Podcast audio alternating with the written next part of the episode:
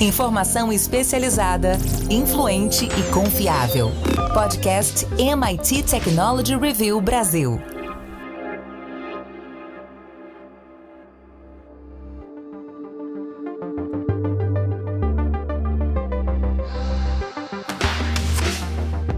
Olá, seja bem-vindo ao podcast da MIT Technology Review Brasil. Eu sou o Carlos Aros, aqui comigo Rafael Coimbra, ainda sem o nosso querido André Miceli, que está em expedição e volta com novidades dentro em breve.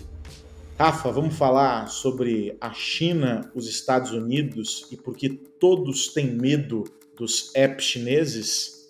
Vamos nessa. Você sabe que a gente tem acompanhado essa queda de braço aí, né, entre os Estados Unidos e a China. São vários capítulos, a gente já tem é, tratado disso há bastante tempo. Mas quando a gente olha no macro, o que a gente tem é que cada vez mais entre os aplicativos preferidos dos norte-americanos, ou aqueles que figuram entre os mais baixados, por exemplo, na App Store, aparecem diversos aplicativos chineses. Eles ocupam o topo da lista. Eles ou são plataformas de comércio eletrônico ou são uh, redes sociais, e tudo isso faz com que o sinal de alerta esteja aceso. No caso do TikTok, houve inclusive a proibição para o uso do aplicativo em dispositivos funcionais, né? funcionários públicos uh, de diversas instâncias dos governos nos Estados Unidos não podem ter o TikTok nos aparelhos que utilizam para o dia a dia. E aí agora já algo que deve se estender também é, para a Comissão Europeia, o governo canadense também se juntando aos europeus e aos norte-americanos, e cada vez mais a preocupação em fechar o cerco contra os aplicativos chineses. A primeira pergunta é a seguinte, Rafa esse medo, entre aspas, é justificado? E o que está acontecendo que a gente não está vendo? Está acontecendo, Aros, uma grande batalha tecnológica, de um lado Estados Unidos e do outro China. Os aplicativos, eles aparecem ali uh, mais próximos da gente, é o que a gente faz ali no dia a dia, e acaba quando há, por exemplo, uma ameaça de banimento de um desses aplicativos, aí a gente acorda. Mas essa guerra, ela já está rolando há muito tempo. Mais recentemente pegou força ali no governo Trump ainda. Se a gente for lembrar, o, o Trump tentou barrar alguns equipamentos, inclusive da China, e ele estava falando ali ainda dentro de um, de um questionamento do 5G, tinha a Huawei, tinha algumas outras empresas, o WeChat, por exemplo, também foi questionado ali.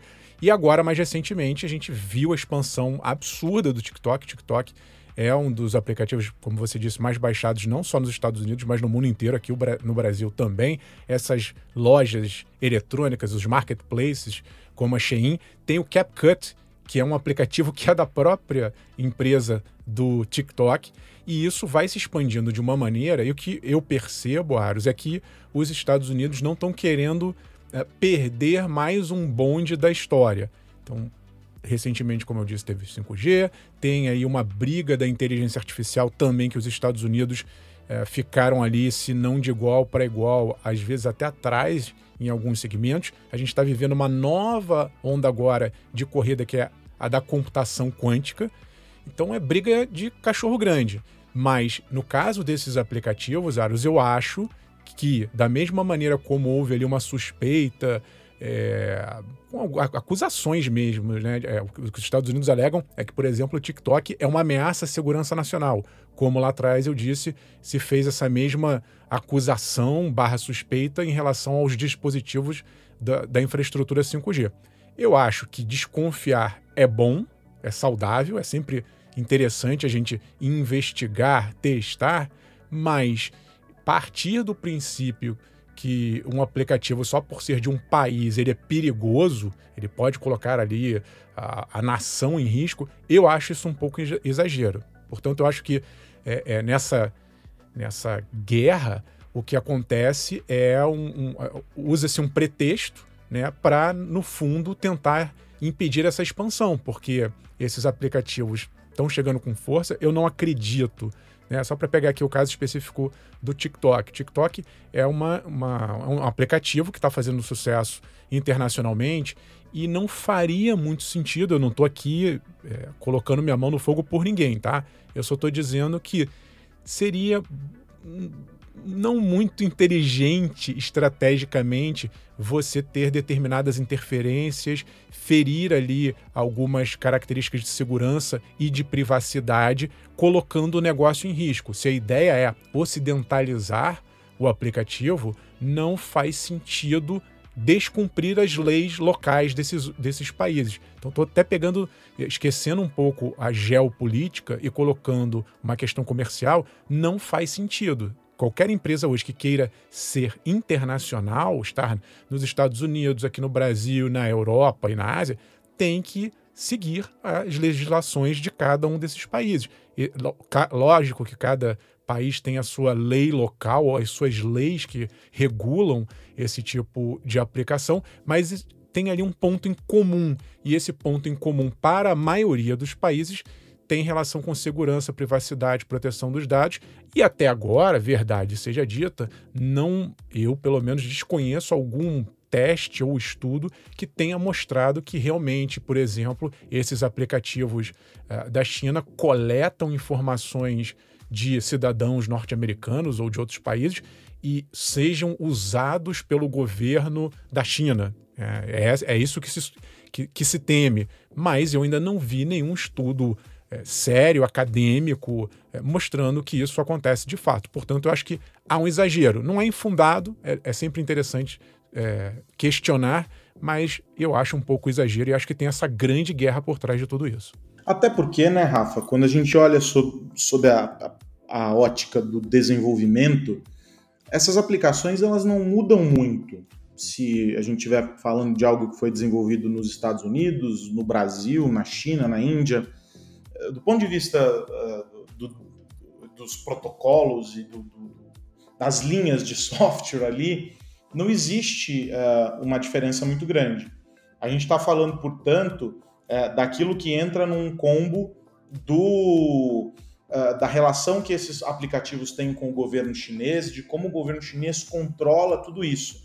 Só que se a gente for caminhar muito também por essa linha, a gente pode esbarrar no limite em que a solução vai ser isolar a China e os chineses vão se relacionar apenas entre eles. É, é complexo a, a, gente encontrar uma saída para isso, né?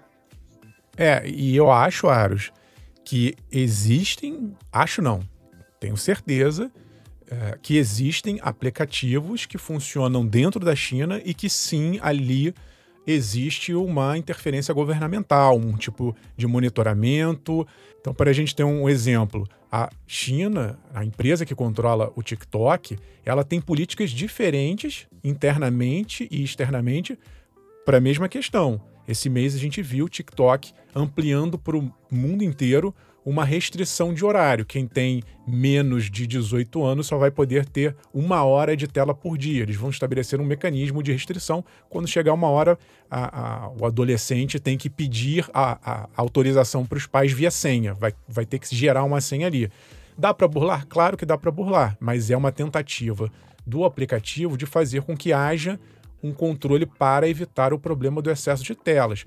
Só que esse essa mesma restrição já existe internamente no TikTok da China desde 2019. Então, existem diferenças. Como, como eu estou falando, eu acho que o, o, difícil é a gente, nesse mundo digital, entender o que. É, é aquele, aquela, aquela fronteira ali, aquele limiar, o que está restrito à China com regras chinesas e o que está fora da China e, portanto, longe dessa interferência. Eu sei que é difícil, eu sei que é complicado, mas eu acho que é, a solução para isso é que se faça um bando de testes. Para dar um outro exemplo em termos de questionamento, né, Aros, quando a gente fala dessa batalha, estou acabando de falar de uma restrição de tela por senha. Como é que, como é que a gente poderia fazer uma aplicação ainda mais rigorosa, porque né, o adolescente pode ir lá, pegar a senha ou descobrir a senha e digitar e burlar.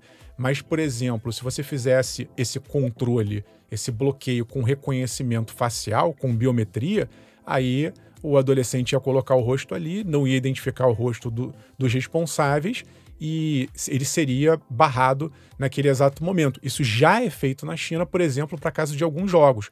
Também a China fez um, uh, em 2021 uma limitação de horário e de tempo de jogos para adolescentes e esse controle por muitos jogos é feito com biometria. Qual é o problema disso? É extremamente rápido, eficiente e mais eficaz do que uma senha para você fazer esse tipo de controle.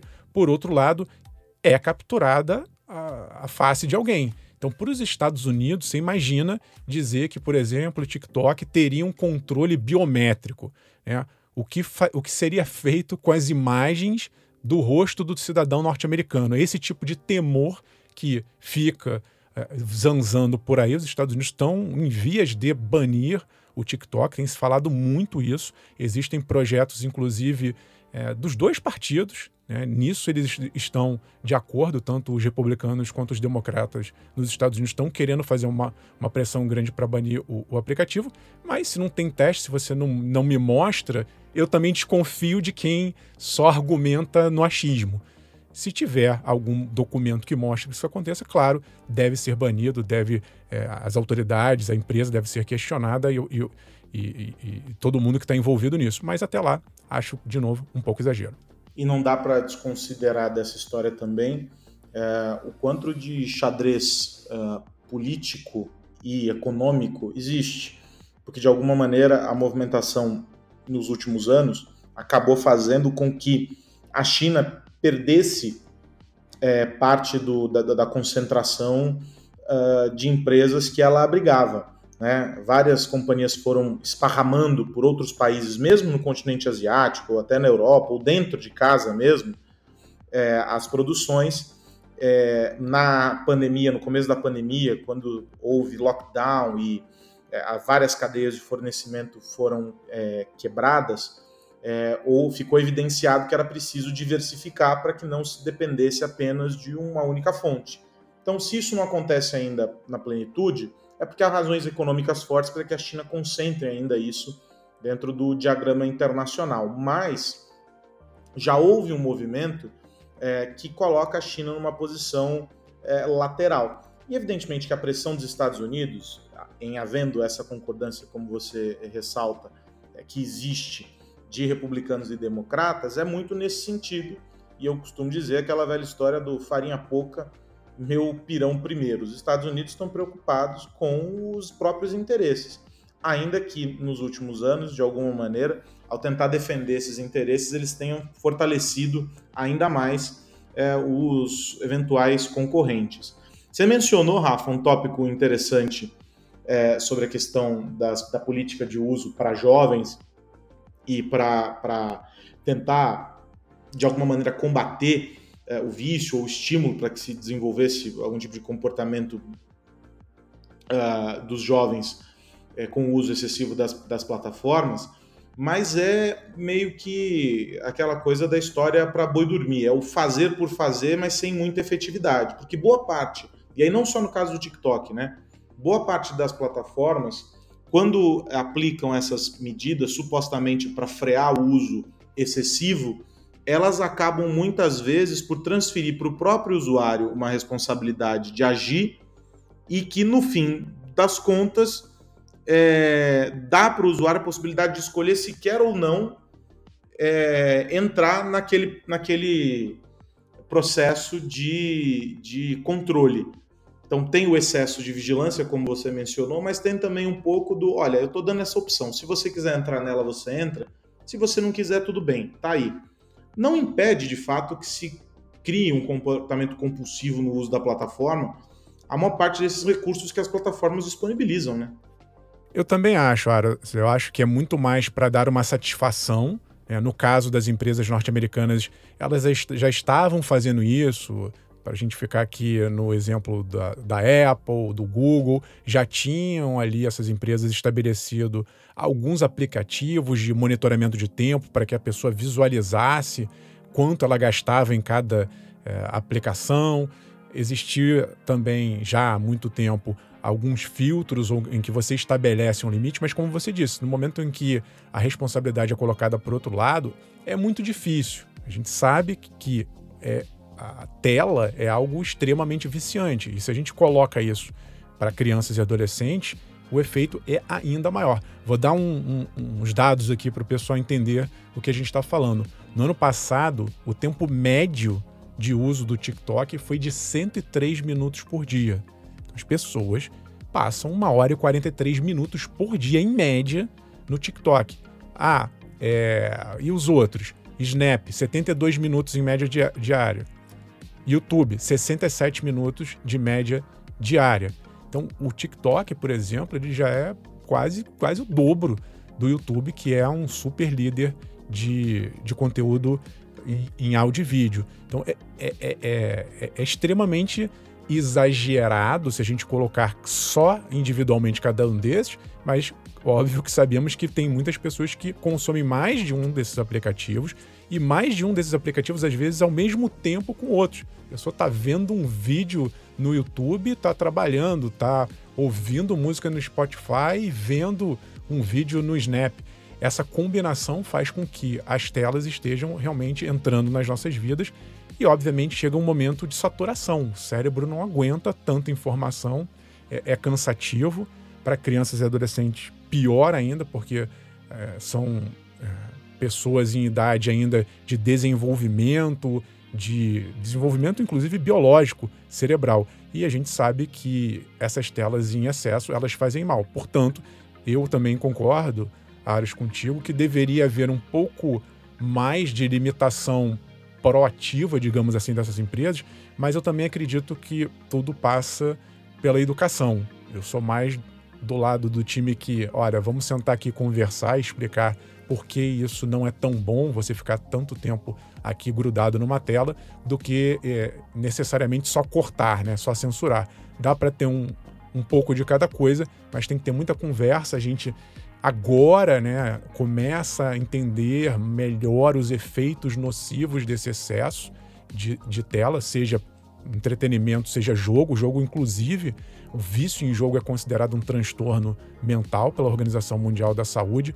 E esses novos dados, esses novos efeitos, eles começam, esses sim, a serem medidos muito eficazmente e a gente já consegue comprovar que, que, que isso tudo faz mal. Então tem que ter um pouco de consciência, tem que ter muita conversa e um pouquinho melhor de controle ou de não vício, porque só para complementar, Aros, uma das questões que a gente está falando aqui são os tais algoritmos. A gente discutiu um pouco isso na semana passada, mas não está muito claro o que tem por trás dessa máquina de vício. Né? Por que, que as, as plataformas conseguem fazer, o que elas conseguem fazer ali para mudar um ponteiro para um lado para o outro e fazer a gente consumir mais ainda conteúdo delas, fazendo com que esse vício seja retroalimentado o tempo inteiro. Então a gente também tem que cobrar mais transparência para entender como esses mecanismos funcionam. Se você gostou, está é, tá interessado em saber um pouco mais sobre isso, a gente comentou especificamente essa questão de transparência na semana passada.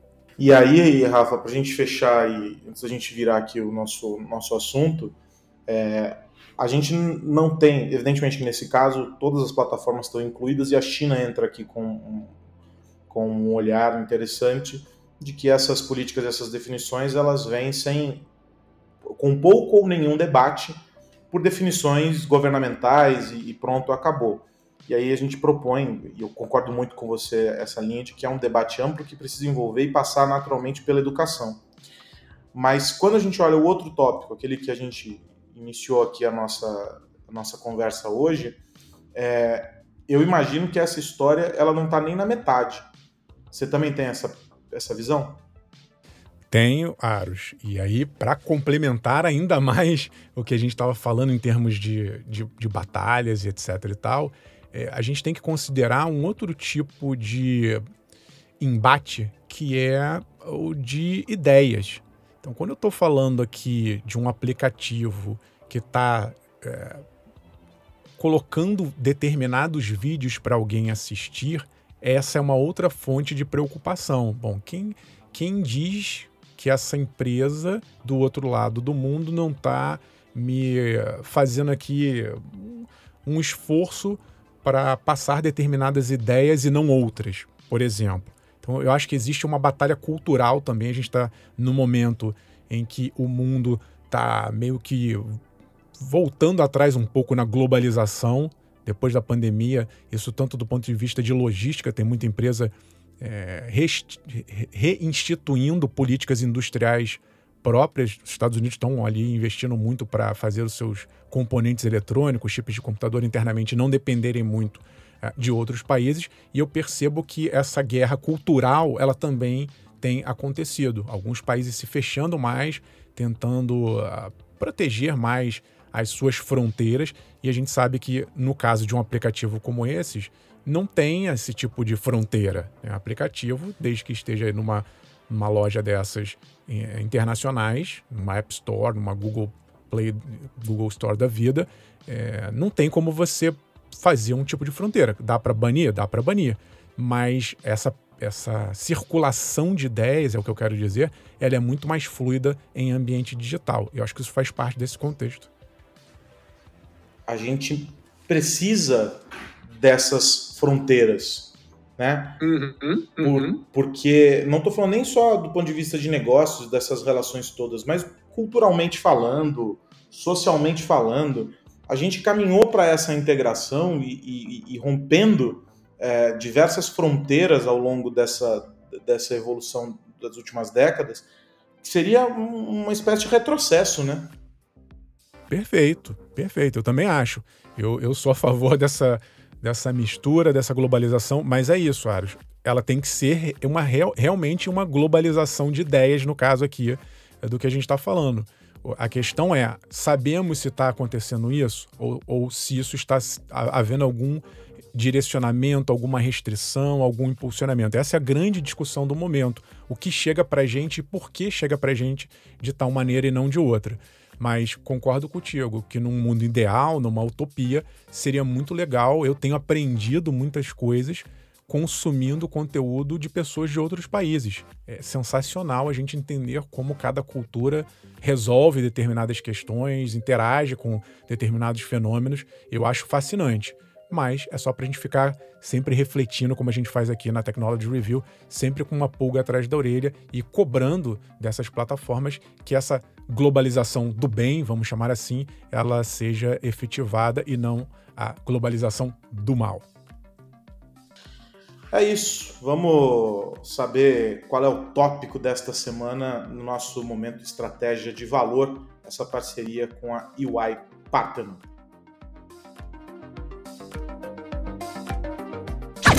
Momento Estratégias de Valor. Momento Estratégias de Valor.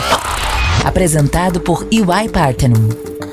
Momento Estratégia de Valor aqui no podcast da MIT Technology Review Brasil, essa nossa parceria com a EY Parthenon, um espaço para você refletir e entender os caminhos e os descaminhos dos ecossistemas de negócios.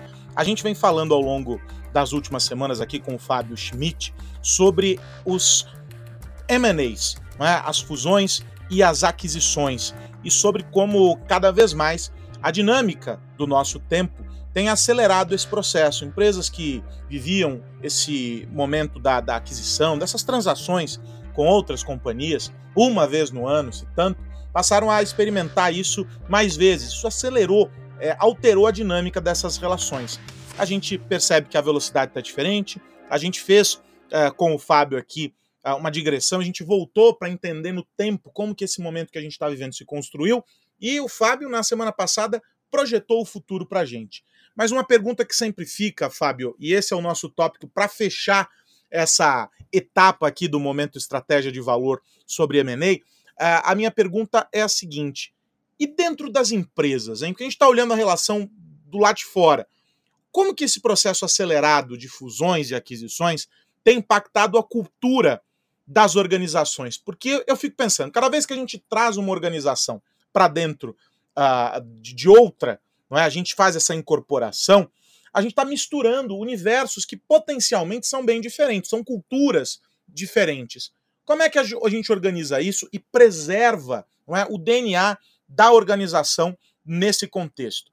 Me ajuda a entender essa questão, Fábio. Carlos, um prazer estar aqui de novo. Excelente pergunta. É, cultura é uma das. Né, quando a gente lê aqui grandes pesquisas sobre M&A, integrações em particular, que cultura pode matar uma transação. E a gente já viu vários casos aqui das, de transações grandes isso acontecendo. E eu, a gente tem duas culturas, porque a gente tem a, a empresa que está adquirindo e a gente tem a cultura da empresa que foi adquirida. Em particular, quando eu tenho esses, esses um, essas pequenas aquisições aqui, um volume grande, eu estou com estou trazendo, né? A gente fala de cultura de startup, mas não é bem assim. Cada empresa vai ter a sua identidade cultural, eu acho, né? Então eu tenho, eu vou trazer duas, três, quatro, cinco, seja quantos for, para dentro de um ambiente que tem, né? Como é que eu? Então, empresas adotam estratégias diferentes nesse sentido. Algumas delas têm alguns braços de, de venture, etc., e deixam essas, fazem essas aquisições, mas deixam, tentam separar o máximo possível as adquiridas uh, da estrutura corporativa grande. Porque às vezes a estrutura corporativa grande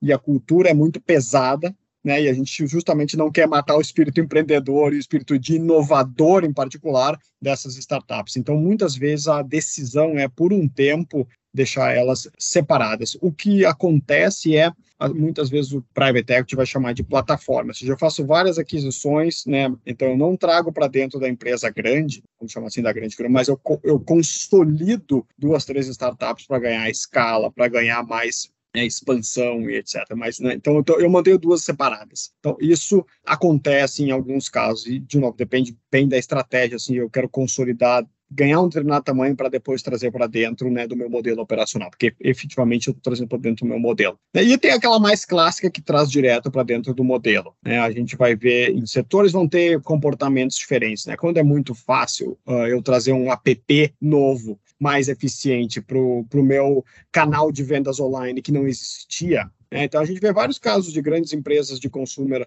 de produtos de consumo, que não tinham um braço online, e até na pandemia tiveram que, né, de uma certa forma, rapidamente estabelecer capacidades de ter vendas online. Fizeram isso através de aquisições. Então, a gente tinha grandes empresas que, e, que trouxeram isso rapidamente para dentro do seu modelo. E aí trabalhar muito bem e com muito cuidado essa questão da, da cultura. Ou seja, para, de novo, a, a, grande medo sempre da junção das costuras é, é, matar o espírito empreendedor, de startup, o espírito inovador, né, com uma estrutura corporativa muito pesada, de compliance. É super fácil de entender. Eu tenho uma empresa que de um time de startups, etc. Depois eu entro numa empresa grande, que é uma empresa listada na bolsa. Uma empresa listada na bolsa tem uma série, pega um, alguém listado na B3, novo mercado, uma série de requisições, uma série de, de aberturas, uma série de comunicações, uma série de regras para seguir que protegem os acionistas. Né? Então, uh, trazer uma empresa pequena nesse mundo né, é, eu tenho que estabelecer processos, etc. Eu tenho que fazer isso com muito cuidado para justamente não matar o espírito né, de empreendedor, etc., com processos, com regulamentação e, e, esse tipo de coisa. Então, né, o braço, às vezes, de ventures de, de algumas empresas trata isso muito bem. Né? Mas quando eu tenho que trazer rapidamente aquela, aquela aquisição para dentro do meu modelo operacional, que foi o exemplo que eu trouxe, tipo assim, ó, eu não tenho uma exposição online significativa e eu preciso crescer isso rapidamente, e eu vou fazer isso via aquisições, né? Eu tenho, sei lá, marketplaces que vendem meus produtos produtos eu vou trazer esse para dentro de casa, que vai ser o meu marketplace mais focado nos meus produtos, né, eu tenho que rapidamente incluir isso e, e, aí principalmente cuidar muito da questão de cultural. E, e cultural e gestão da mudança, às vezes, né, não é um item, todo mundo fala, mas na nossa experiência como consultoria que trabalha com isso, a gente vê pouco investimento em, em realmente né, trazer esse, investir nisso. Então, acho que talvez fica um, um, takeaway, assim, né, de né, todo mundo fala, tem milhares de estudos que falam sobre a importância de, de gestão da mudança, e mas quando é para colocar os dólares por trás do investimento, sempre tem, ó, oh, não, vamos mandar um e-mail comunicando? Então, eu acho que isso acontece bastante quando a gente vê nos casos práticos de integração. E, não, então, e isso tem que, acho que va vale aqui um, um, ponto que tem que tomar um cuidado com essa parte, principalmente né, grandes volumes de negócios, culturas dramaticamente diferentes. Né, com, uh, e por várias razões são diferentes, até por uma questão de, de compliance, vamos chamar assim, de, de, né, de, critérios de mercado. Então, acho que vale aí o, o pensar bem nesse, nesse item, porque é um item crítico aqui. Pode matar, pode matar uma aquisição. Bacana, fechamos de uma maneira muito legal essa etapa aqui do podcast da MIT Technology Review Brasil, momento estratégia de valor com a UI Partner, falando sobre cultura dentro das organizações. Porque no fim do dia, né, Fábio, a gente sempre está falando sobre as pessoas dentro desse processo. Eu acho bacana a gente ter esse olhar e fechou muito bem a nossa história aqui. Faço a recomendação para você que quer entender mais e melhor sobre esse processo das fusões e aquisições, tem artigos publicados lá no site da EY Partner, evidentemente, e tem muito conteúdo publicado aqui no site da Technology Review Brasil. É só você procurar lá no tópico Negócios e Economia e tem uma área dedicada a esses conteúdos do momento Estratégia de Valor. É como se fosse uma leitura complementar. Recomendo também que você escute os programas anteriores, porque a gente está aí há umas três ou quatro semanas falando sobre as fusões, as aquisições e essa dinâmica que tem alterado os ecossistemas de negócios em função do novo momento do M&A aqui no Brasil e no mundo. Fábio Schmidt, que é da UI Parthenon, esteve aqui comigo. Fábio, um grande abraço, um prazer conversar com você aqui no Momento Estratégia de Valor. Até a próxima. Carlos, um prazer. Obrigado a todo mundo aí pelo tempo. Espero que tenha sido interessante. Um grande abraço.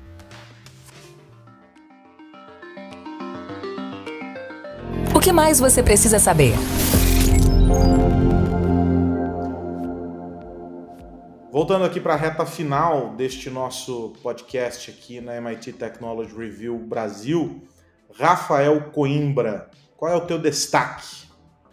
Tô de olho, Aros, num rumor que surgiu a partir de uma declaração de um representante da Microsoft de que o Chat GPT seria atualizado nesse, nessa semana, talvez é, tenha até saído já um pouco antes, é, um pouco depois, perdão, desse momento em que gravamos o podcast. Mas a previsão é que para essa semana sairia a versão do GPT-4.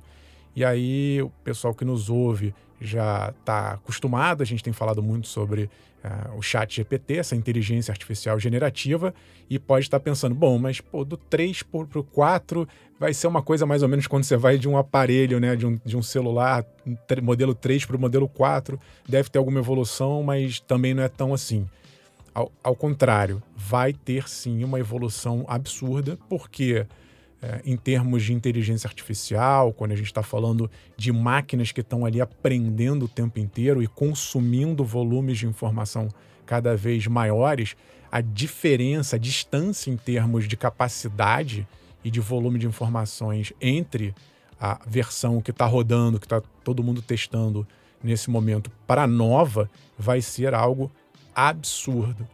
Então, existe muita expectativa para saber como vai ser é, talvez essa expectativa excessiva acabe frustrando as pessoas se não é, for notada nenhuma grande diferença, mas do ponto de vista de estrutura, de tecnologia, sim, o, a máquina, né, esse tipo de inteligência artificial, deve vir muito mais robusta, muito mais potente, capaz de, quem sabe, acertar, melhorar os erros que até agora têm acontecido. Não são tantos, mas a gente sabe que tem problemas a serem ajustados e, e tem essa expectativa. Isso vem num momento, Aros, de parceria com a Microsoft, que é uma gigante, então tem relação também um pouco com o que a gente está falando das Big Techs e como elas vão usar essas tecnologias, e tem a ver também com o lançamento da própria OpenAI, que fez um API do Chat GPT. A API, para quem não está acostumado com o termo, é uma aplicação ali, uma interface que faz com que outras empresas possam plugar seus negócios ou seus aplicativos no Chat GPT. Eu acho que essa combinação de abrir, de tentar levar a tecnologia para outras pessoas, outras empresas, somado a um novo modelo, esse modelo mais potente, isso vai fazer com que esses próximos passos da OpenAI, do ChatGPT-4 com esses APIs, é, a empresa vai ter uma expansão absurda se nada acontecer errado, se não tiver nenhuma grande falha. Eu acho que a expansão vai ser algo assim é, de maneira vertiginosa nos próximos meses. Bom, eu estou de olho num anúncio que foi feito por um porta-voz da Meta, que é a dona do Facebook, do Instagram e do WhatsApp, de que a empresa trabalha no desenvolvimento de uma rede social com foco em publicações em texto. Se alguém lembrou do Twitter, sim, basicamente é a dinâmica do Twitter, que depois foi ampliando, tem é, compartilhamento de áudios e afins, mas a ideia é que seja uma rede social autônoma e descentralizada, segundo disse esse porta-voz em entrevista a Reuters, é, para compartilhar atualizações de texto. E aí a ideia é que tudo isso esteja baseado naquele ActivityPub, que é aquele protocolo que alimenta o Mastodon, que é também um protocolo descentralizado e etc. E alguns outros aplicativos, mas o Mastodon é uh, um concorrente do Twitter. O que existe de alguma maneira uh, nessa dinâmica é a busca já por uma conexão com uh, esse mundo descentralizado, com essa nova dinâmica da Web3 e etc. Mas chama atenção também a movimentação da Meta em direção a um mercado que agora se vê, entre aspas, órfão, com as incertezas diante do futuro do, do Twitter. Óbvio que o Twitter está aí, está funcionando, manteve a base de usuários, mas ele vem caminhando de lado e isso tem movimentado o mercado e gerado uh, preocupações, gerado uh, algumas uh, especulações no mercado. De todo modo, é curioso que a Meta esteja, depois de todo o desmonte que foi feito em algumas áreas de investimento em pesquisa, pensando em lançar mais uma rede social quando parecia que eles estavam olhando para um outro conceito, para uma outra proposta dentro do mundo digital. A ver o que vai acontecer. Certo, Rafa Coimbra? Certo, mais rede social, chega de rede social. Ninguém aguenta mais. Pois é. Rafa, a gente se ouve aqui na semana que vem. Um abraço. Um abraço, Aros, um abraço para todo mundo que nos acompanha. Semana que vem tem mais MIT Technology Review em podcast. Até já. É isso, a gente fica por aqui, a gente se encontra na semana que vem aqui na MIT Technology Review Brasil, com a forte recomendação para que você acesse o nosso site, tem muito conteúdo por lá, também no nosso canal no YouTube. Se você ainda não assinou, é muito fácil, mittechreview.com.br barra assine.